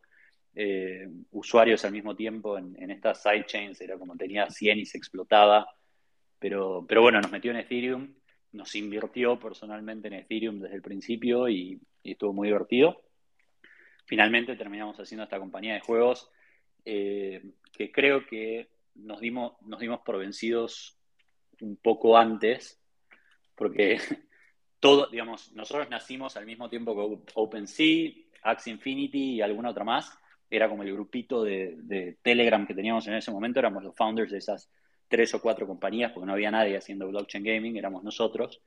Eh, y nosotros medio que hace, hace un año y pico, ponerle un año y medio o algo por el estilo, dijimos, che, boludo, esto no está, como no, está pasando, ¿viste? Como faltaba la adopción. Eh, y entonces nos llegó una, bueno, nos llegó un deal con un, o la posibilidad de, una especie de acquihire con uno de los protocolos más grandes de DeFi y lo tomamos porque, digamos, tenía mucho sentido económico. Eh, y al año o a los, ponerle ocho meses solo por el estilo, fue la explosión de los NFTs, que todo el mundo jugando con los NFTs, que las PFP vieron los monos y esto y lo otro y no sé qué. Eh, así que capaz eso lo vendimos un poco, año, un poco, un poco antes, un poco early. Eh, pero bueno, nada, fue como una, buena experiencia y nos metió mucho en el mundo blockchain desde muy temprano, que, bueno, nada, que obviamente tuvo mucho sentido. estaban haciendo esta, esta empresa de juegos, creo que ahí nos conocimos, y después, ¿cómo fue que la vendiste? Se dio naturalmente que contactaron a, digamos, Lucho lo contactó este, este protocolo de DeFi, eh, que generalmente no doy nombres porque viste que hay mucho anónimo y no, no quiero no quiero hacer quilombo, siempre me piso, eh, o mucho seudónimo, mejor dicho, pero lo contactaron, le empezaron a, como, a hacerle preguntas del stack técnico que teníamos, que era como muy piola, eh, y de repente hicieron una oferta para, para una especie de merge o, o hire o algo por el estilo. Y nos pagaron los tokens. Y Antes esa compañía. así que fue un golazo.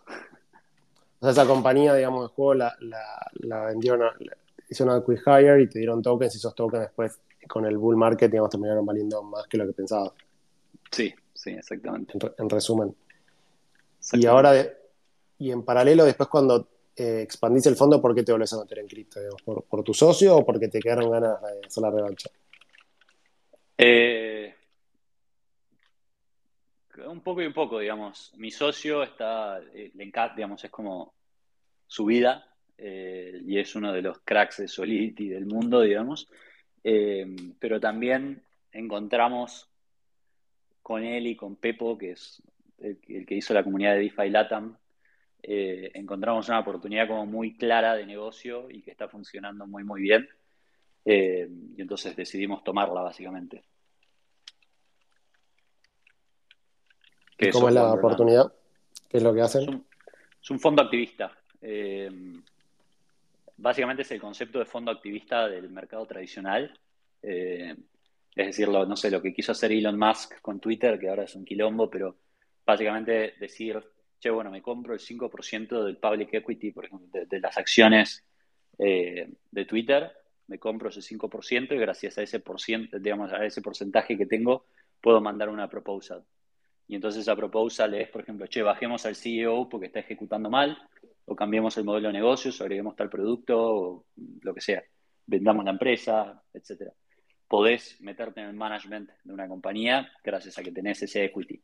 Entonces, lo que nos dimos cuenta eh, con los chicos básicamente es que um, hay hoy, hoy en DeFi es como que hay una tecnología que es increíble, que está buenísima, que tiene mil millones de opciones y, y un futuro para mí muy, muy grande pero que no hay accountability en general, ¿no? Entonces es como hay tanta innovación y pasan cosas, pasan tantas cosas todos los días que después hay un hackeo por 600 millones de dólares y a todo el mundo le chupa un huevo, ¿viste? Como que no importa lo que pasó. O se arma un proyecto y el equipo decide abandonarlo cuando hay gente que invirtió 500 millones de dólares y lo abandona y nadie se entera quiénes fueron y eso queda la nada. Y entonces hay, hay como un problema de es como si, si chicos estuviesen haciendo una industria de grandes, ¿no? Eh, y entonces el modelo de fondo activista tiene mucho sentido, eh, porque lo que vos podés hacer es agarrar protocolos en donde se creó algo muy interesante. Puede ser el caso de SushiSwap, por ejemplo, o de Keeper Network, que nosotros, fue, nosotros hicimos la B2 y no sé qué. Entonces vos podés agarrar un protocolo que digas, che, esto tiene mucho sentido, tiene mucho sentido que exista esto. Y por ejemplo, en el caso de SushiSwap, no sé, tiene 7 billion under management y no sé qué, y mirás el market cap y está en 400 palos, como nos pasó cuando, cuando nos metimos con SushiSwap. Eh, entonces vos decís, ¿cómo puede ser que todo, digamos, todos los tokens de este protocolo cuesten 400 palos, pero tiene 8 billion under management y tiene un volumen de la puta madre y tiene una marca gigante? Entonces hay como cosas medio asimétricas, cosas que no pasarían en un mercado tradicional, pasan acá. Y pasan porque eh, en SushiSwap tuvieron una especie de, puterío adentro entre el, entre el C-Level o el management, y entonces de repente se fue el CEO y se fue el CTO, y entonces quedaron un par de developers, en ese momento creo que quedaban tres o cuatro developers, y entonces, claro, como es una, es una DAO, es una cosa descentralizada, no hay un tipo que se meta y diga tipo, che, vamos a volver a contratar un CEO, vamos a contratar un CTO, vamos a volver a armar la estructura, no hay, no, no existe esa persona, no hay, no hay inversores que vayan a, a meterse y ocuparse y no hay founders que, que dejen la vida por ese emprendimiento. Entonces, hay, hay como un vacío que es lo que nosotros intentamos llenar, que es encontrar esas oportunidades que son absolutamente asimétricas, eh, donde protocolos tienen mucho valor, pero no está reflejado en el precio, de, digamos, en, el market cap, ¿no? Y entonces ahí lo que decimos es, nos metemos ahí, compramos una gran parte del supply del token antes de, antes de anunciar y antes de nada, digamos, eh, nuestro equipo de research dice, che, este protocolo es un buen target, compramos tokens de ese protocolo y después ponemos a trabajar tanto a nuestro equipo de research, que son los que van a finalmente decidir cuál es la estrategia a tomar, como el equipo más de marketing y comunicación y principalmente el equipo técnico, que son Solidity Developers. Eh, hoy somos tipo 18, entonces tenés tenés un dev power que prácticamente no tiene nadie en la industria porque hay muy pocos Solidity developers y eso lo sabrás vos también, Gaby. Eh, y, básicamente agarras un protocolo que, que estaba céfalo y le pones cabeza y le pones equipo. Y entonces hay, hay dos, dos reacciones. Una del mercado que dice, che, este proyecto va a tener futuro porque se metieron estos pibes. Eh, y la segunda, una respuesta real de usage y de, digamos, de uso de ese protocolo, ¿no? Porque al final, al final de cuentas, por ejemplo, con Keeper, lo que hicimos es agregar una versión 2, desarrollarla, eh, cambiar, digamos, aspectos funcionales y fundamentales del protocolo que hacen que funcionen mejor y después conseguir gente que lo use, no sé, en este caso MakerDAO y algunos otros que lo están usando. Y entonces toda esa serie de cambios hace que el protocolo de repente valga lo que tiene que valer, ¿no? Eh, y ese es, digamos, ahí está nuestro profit. Nosotros compramos cuando el protocolo estaba destruido, agregamos, nos metimos, agregamos un montón de valor, le dimos valor a la comunidad, le dimos valor al equipo, que, al, core team que estaba ahí, le dimos valor a los inversores que tienen bugs de eso y nos dimos valor a nosotros mismos.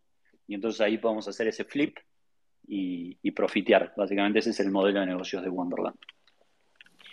Y ahora una compañía como SushiSwap, SushiSwap si querés tener por en la DAO, deberías que poner, no sé, 100 millones de dólares o, menos.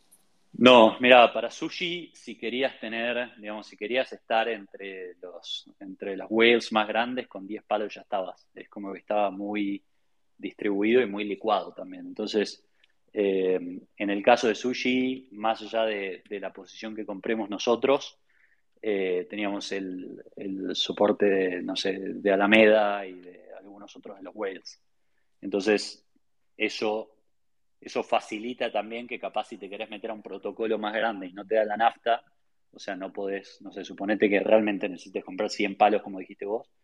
Si decís, che, no puedo, bueno, te podés apalancar en los fondos que ya están underwater, ¿no? Como en, el caso de los fondos de sushi, los más grandes, digamos, los holders más grandes habían comprado 12 y el token ahora está uno. Entonces esos pibes tienen un, interés muy grande en darte su poder de voto. Eh, así que básicamente eso. Y que, bueno, ¿cómo se les ocurrió la idea y, hace cuánto que están y qué aprendiste con esta compañía? Empezó hace un año clavado. Eh, ¿Qué aprendí con esta compañía? Eh, muchas cosas. Lo principal es que DeFi es un quilombo y que las DAOs no funcionan.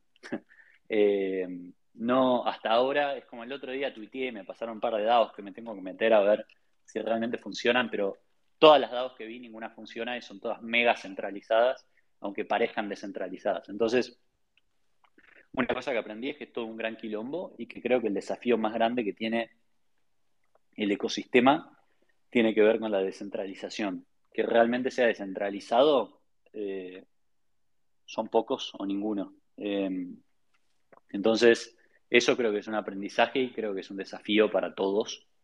Eh, no sé vos, Gaby, si en Exactly pensás hacerlo DAO, tipo fully decentralized o no, pero, pero es un desafío, es un desafío complicado. Y después lo que te das cuenta es que incluso los que tratan de, digamos, de hacerlo descentralizado, es como muy complicado, porque como te digo, eh, vos podías tomar control de sushi de alguna manera con, con 10 o 20 palos hace poco, y es un protocolo que vale muchísimo más. Entonces, si vos fueses un, ente malicioso, podrías hacer mucho quilombo. Entonces, hay, hay como muchos problemas en lo que tiene que ver con, con DAOs. Eh, eso es algo, algo que aprendí que no tengo ni idea de resolver.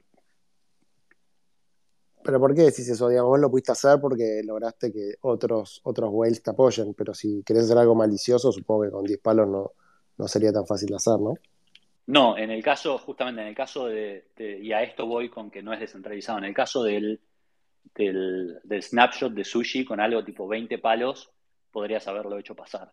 Eh, podrías haber ganado el, el control tipo de, de, cualquier, de cualquier propuesta que hagas. Y eso pasa porque hay algunos whales que no votan porque les chupan huevo, porque compraron y, son pasivos, y después hay muchos chiquititos que tampoco, entonces es como, al final de cuentas, termina resolviendo un fondo grande. Eh, por ejemplo, Alameda nunca vota, iba a votar por nosotros, por esto que te cuento, pero siempre define un fondo que se llama ARCA, por ejemplo. Eh, entonces, ARCA, al final de cuentas, termina tomando todas las decisiones sobre sushi. Eh, comprando la posición que te digo, podías pasar por encima ARCA. Eh, ¿Y por qué digo que no es descentralizado? Porque fuese malicioso o no malicioso, digamos, si realmente estábamos tratando, como lo estábamos haciendo, de hacer algo que aporte valor, incluso si pasa la propuesta, el equipo de sushi puede decir, tipo, che, no, esto no se va a hacer, porque al fin de cuentas hay dos pibes con las contraseñas y si no te las pasan y no colaboran con vos, se fue a la mierda la descentralización, ¿no? tengo una eh, pregunta acá. Perdón, Mati. Eh, cerrar la idea y después te hago la pregunta. No, digo, lo mismo pasa con la página de Snapshot. Hay una página de Snapshot en donde, en el, digamos, en el foro cualquiera puede, publicar las propuestas. Vos te podés meter al, si, tenés, si tenés sushi, vos te podés meter hoy al foro de sushi y decir, quiero que cambiemos el logo por la bandera argentina y, la gente puede ir y como expresar su opinión en el foro. Pero si vos querés que eso, aunque, aunque tengas 100% de apoyo en los comentarios, si vos querés que eso pase al, snapshot, digamos, a la página snapshot, que es donde la gente va a votar con sus tokens y se toma la decisión, hay solo tres personas que son del equipo core de Sushi, que son los que pueden publicar eso. Entonces ahí también, de nuevo, se te acabó la descentralización. Son tres pibes que están del mismo lado, son del mismo equipo eh, y que terminan tomando la decisión de quién pasa y quién no pasa. Eh, y así funcionan casi todos. Es como hay, la descentralización es medio relativa, ¿no? La, pregunta que te iba a hacer es si, es si es un problema de la DAO o de la forma de descentralización o un tema de incentivos, porque ahí justo cuando decís, bueno, por ejemplo, tenés un whale que no vota, me parece que lo que está pasando en realidad es que hay una, no hay una obligatoriedad, está claro, de que el, el whale o cualquiera de los distintos chiquititos voten, pero faltan incentivos para que quieran votar. Y respecto a, esto que hablaba de Snapshot, lo, último, bueno, es el problema que se está dando hoy en día con Proof of Humanity, ¿no? Que está habiendo bastantes revuelo, porque se están, hay, como una pelea ahí de quién toma la DAO, de qué es lo que está pasando. Es un tema de incentivos, digo, faltan incentivos para que haya verdadero involucramiento de todos los actores en la DAO, o es un error de diseño. Creo que son ambas. Eh, digamos, si faltan incentivos es un error de diseño, ¿no? Entonces, creo que son las dos cosas. Eh, creo que son las dos cosas y después que no sé si, ni siquiera sé si existe el sistema para que a fin de cuentas todo no dependa de alguien, ¿entendés? Es como sean, sean los signers de la multisig, o sea el que publica la página de Snapshot, o sea el que, no sé, siempre hay alguien que termina siendo un humano por más de que sean muchos, eh, digo, hoy, hoy creo que la mayoría de los protocolos, las decisiones se terminan tomando entre cinco personas, le pasa a todos.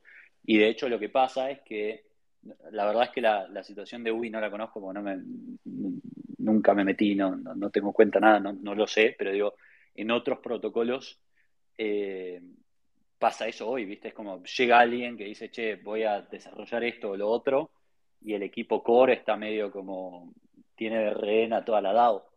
Entonces es, es difícil, es difícil. Y después, digamos que eso se suma al tema del poco accountability, eh, que nunca se sabe bien quién hizo qué, porque al final son, muchos son anons, ¿no? Entonces, una persona anónima puede, puede estar siendo dos personas en realidad que también pasó en, protocolos. Entonces es como hay, hay como un poco de oscuridad que creo que va a ser difícil de, arreglar. Creo que si se logra va a ser un golazo, pero creo que es un desafío gigante y que tiene mucho que ver con eso que estabas diciendo vos, Pato, de incentivos y de, diseño de diseño en lo más core del sistema. Es como jodido, pero es un buen desafío. Hay acá un, justo estaba leyendo mientras hablabas, me metí en, Open Zeppelin para ver un poquito. Eh, o sea, lo que nosotros, acá hablando un poco de Exactly, ¿no? Hago un paréntesis, nosotros queríamos implementar Governor, eh, que es un, smart contract de gobernanza que lanzó Open Zeppelin hace muy poquito tiempo, no, llega el año todavía. Hay que ver si eso también es la, nueva generación de formas de gobernanza de DAOs a través de este tipo de smart contracts puede hacer que la cosa fluya mejor, ¿no? Que, que, estamos hablando, las DAO son relativamente recientes, estamos hablando de que la DAO más antigua, que creo que es Maker, este, debe tener 6 años, 5 años, eh, o, no sé si menos, y, todavía está como muy nuevo, hay muchos experimentos para hacer, muchas cosas para probar, y, todavía me parece que faltan iteraciones como para hacer que, realmente funcione. Yo, yo soy bastante optimista respecto a las DAOs en el futuro, pero estoy, estoy de acuerdo con vos en que, que debe ser un quilombo hoy manejar una DAO, como están hoy las cosas. Sí, este tipo de cosas, en realidad todo lo que hace Zeppelin históricamente es para resolver los problemas más fundamentales del ecosistema, así que me encanta ver que, estén en, este también. Pero, viste que hay, hace poco salió como una nota que decía los tres grandes problemas eh, de DeFi y de cripto. Uno era seguridad, como siempre, viste los hackeos y el tema de poder escribir código un poco más estandarizado, que es básicamente lo que hizo Open Zeppelin eh, con todos sus, sus estándares.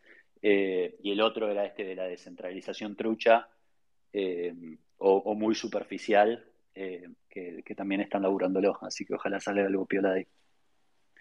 Pasa que cuando se habla de descentralización tenés distintas cosas, ¿no? Por un lado, la red Ethereum está descentralizada, por otro lado, la gobernanza debería estar descentralizada, o sea, hay como distintas cuestiones de descentralización y después hay distintos protocolos que lo manejan distinto, creo que no sé, eh, de Graph tiene un comité bastante grande arriba, no, es que son tres pibes. Eh, creo que de Centraland también. Y, bueno, hay, hay, algunos protocolos que le fueron encontrando la vuelta y otros que, por ahí son más oscuros. Y en el caso de Sushi, como fue un fork y además no se sabía quién eran los founders, parece que hay un tema ahí también, ¿no? De cómo arrancó la empresa también. Pero bueno, vamos a algo más general. Entonces, en el día a día, contanos cómo es, digamos, te levantás a la mañana y cómo divides entre las dos cosas. Dices, che, a ver, ¿hago cripto o, voy a invertir en una compañía de, robótica? Lo tengo bastante, bastante mezclado, digamos. Eh, los días tienen que ver con las dos cosas. Em, lo que tengo que, que, me ayuda mucho es una oficina en donde trabajan ambas, ambos equipos, más allá de que obviamente hoy muchos hacen home office y que la mitad del equipo de Wonderland está, eh, está en Europa. Eh, me sirve, el tema de la oficina me sirve y lo otro que me sirve es haber hecho una organización de la puta madre en cuanto a, a C-Level, ¿no? Como que tengo un, una COO que es una bestia y que me saca el 90% del, del, peso de, dirigir una compañía. Eh, y tengo un CTO que maneja el equipo de la tecnología increíblemente y está Lucho que ahora está como lead researcher, como manejando todas las cosas más de innovación. Entonces hay como mucho, hay un C-level importante que, hace que la compañía funcione nada, bien, ¿no? Y que las operaciones de todos los días vayan. Y después, con el tema de Mylin, ahí sí es como mucho más activo Eh, de mi parte, estoy con el equipo todo el tiempo viendo empresas y entrevistándome con founders todos los días, que de nuevo es lo mismo que hacía, pero ahora lo hago para el fondo. Eh, y esa es la... Nada, eso es lo que me encanta. Eh, creo que si tengo un fondo es nada más porque quiero aprender. No fui a la facultad, no me especialicé en nada más que lo que me, lo que me fui especializando por el trabajo. Y entonces me encanta, me encanta esto del fondo agnóstico y de estar aprendiendo una cosa y después de otra y de otra y de otra. Y creo que hay, hay muchas cosas que se terminan relacionando. Eh, y, nada, es, es, como lo lindo de, de, Tenemos un, un, analista que es un físico especializado en Quantic y tenemos una analista que es una bioingeniera que viene de Pfizer. Eh, y trabajo codo a codo con Fede Jack, que era tipo mi ídolo y ahora está laburando en la, en la mesa al lado conmigo. Y lo mismo con Alec Oxenford y con Martin Barsavsky y con los LPs, que son todos una locura, son todos los mejores emprendedores de, de, la TAM y del mundo, algunos, y no sé qué. Entonces es como, hay mucho de, apoyarse en equipos, que también es, eh, si vamos de nuevo a los learnings, es como una de las cosas más importantes, poder delegar y poder entender que hay gente que hace las cosas mejor que vos y que lo que importa es que vos logres poner a esa gente en el mismo cuarto, ¿no? Eh, y by the way, creo que esto, esto que voy a decir ahora también contesta un poco todas tus preguntas con respecto a cómo haces todo.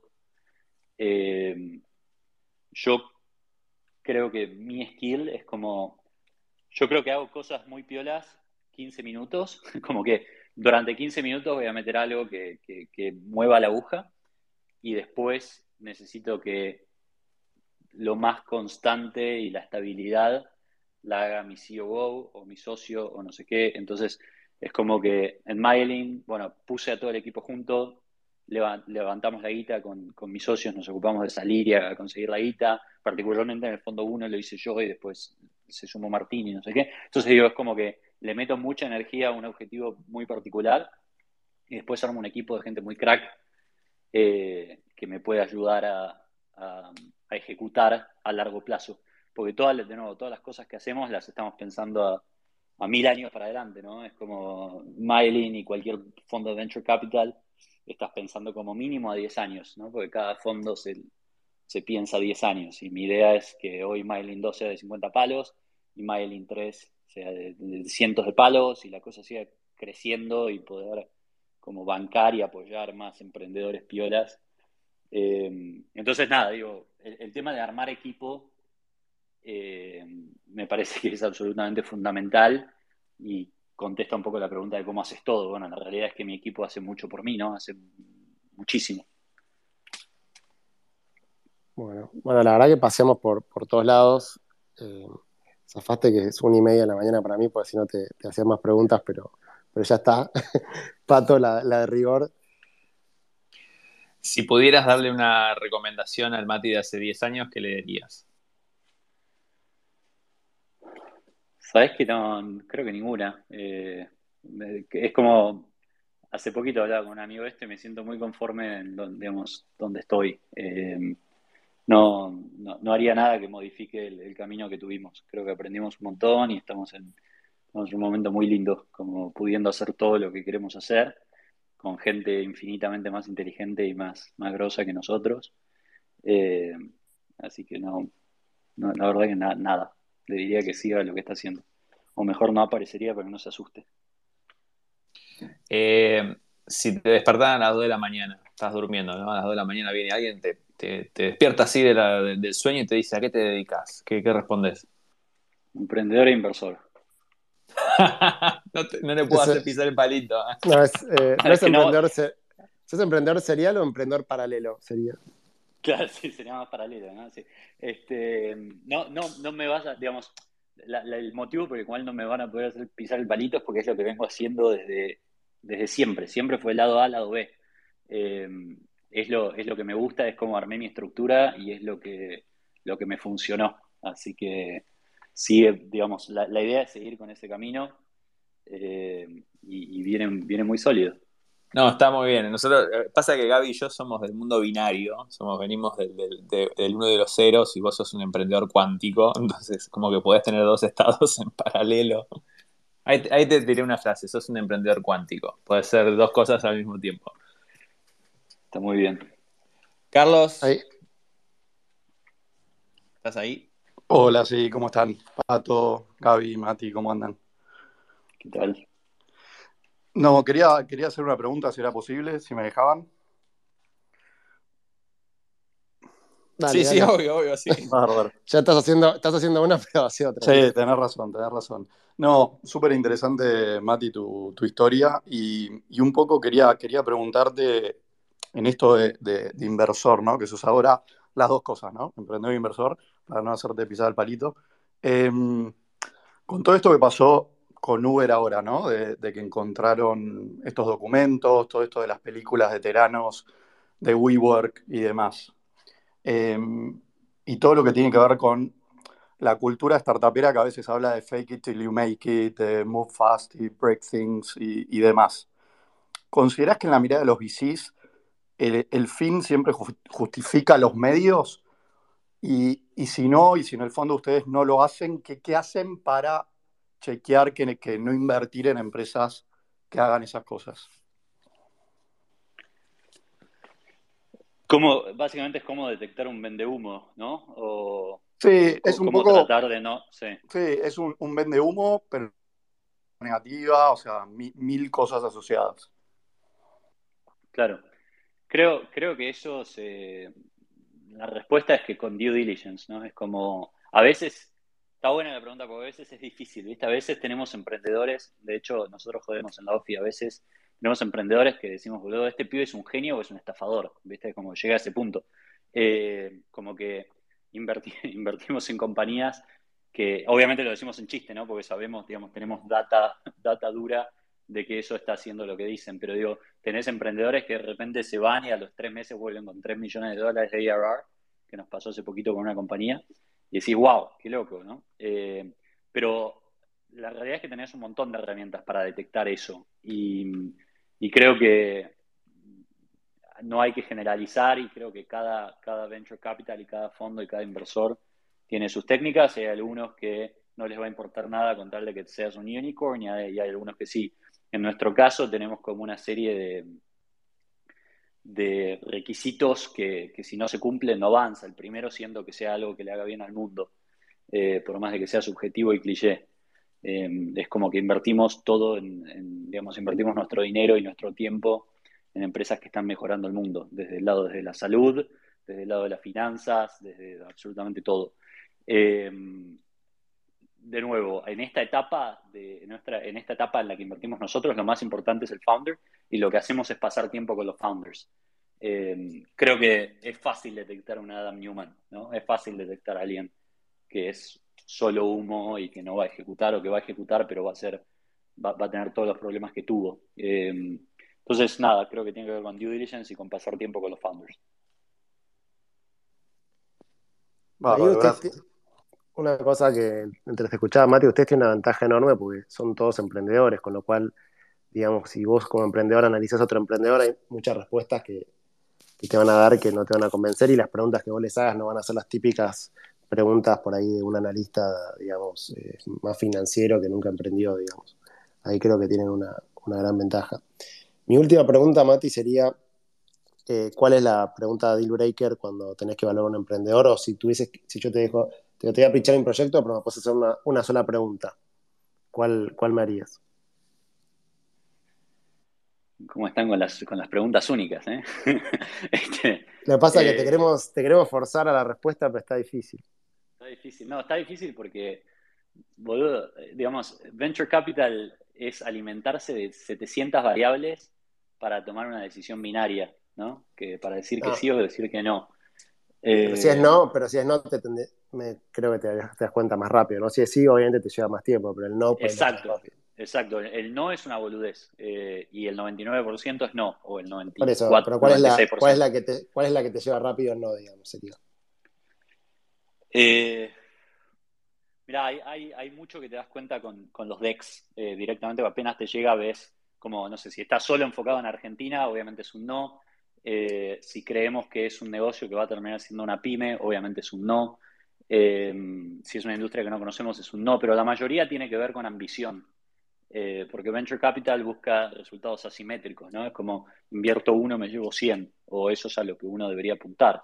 Entonces, era un poco lo que hablábamos antes de tipo, che, si te digo en cuatro años cuánto vas a estar facturando y vos me decís un millón de dólares, bueno, listo, te, digamos, te descarto por una cuestión de ambición, porque yo sé que me lo estás inflando, porque esto es un forecast y porque todo el mundo infla las proyecciones futuras y porque vas a un escenario que es medianamente bueno y no sé qué. Si teniendo todas esas variables en cuenta, vos en cuatro años me decís que vas a facturar los mangos, estás descartado. Eh, no sé, creo que, hay varias cositas así que en donde no te importa la pregunta, digamos, no te importa la respuesta literal, pero te está dando un mensaje de cuán ambicioso es, de cuánto huevo le está metiendo, eh, de la calidad de equipo que tiene. No sé, es como hay, hay varias variables importantes. Okay. hay una pregunta más ahí de Gustavo y ahí sí ya, ya cerramos. Dale, Gustavo. Hola, saludos desde Bogotá. Bueno, rápidamente, gracias eh, Matías y a todos y todas. Bueno, si fueras a establecer con los mecanismos de hoy de, la, de, de generar una DAO, ¿cuál realmente podría ser el modelo de gobernanza más eficaz al día de hoy? ¿Cómo establecer una gobernanza eficaz de una DAO hoy día? Gracias. Si tenés la respuesta, dámela, porque no tengo la menor idea, digamos. Es como, es el desafío hoy, creo. Eh, hay un montón de modelos, era un poco lo que decía Gaby hace un rato, de que hay un montón de modelos, hay comités, hay, digamos, gente que tiene 50 personas decidiendo, hay gente que tiene 3 personas decidiendo, eh, están los foros, están los, los snapshots, digamos, hay, hay 7000 digamos, 7.000 métodos y organizaciones diferentes, pero lo que, lo que venía diciendo es que para mí ninguna me convence. Eh, creo que hay que seguir trabajando y creo que todavía no la encontramos. Hoy lo que digamos, mi resumen de esto es que hoy sigue habiendo como single points of failure. Eh, creo que cuando se logre eliminar o reducir este single point of failure de que al final de cuentas la decisión la termine, la termine tomando una persona o dos personas, creo que ahí se va a poner un poco más interesante la cosa. Pero no tengo una respuesta para vos y te lo digo así llanamente, digamos. Me parece que es algo que, que va a tomar mucho trabajo. Muchas gracias a vos. Bueno, Mati, perdón por las preguntas que te queríamos llevar a la respuesta, pero bueno, creo que sobreviviste bien. Ya después de, cuatro meses en el barco Martín, ya pasaste la, colimba, así que eh, ya estás curtido. Son 14 años. Este, pero bueno, gracias, por el tiempo.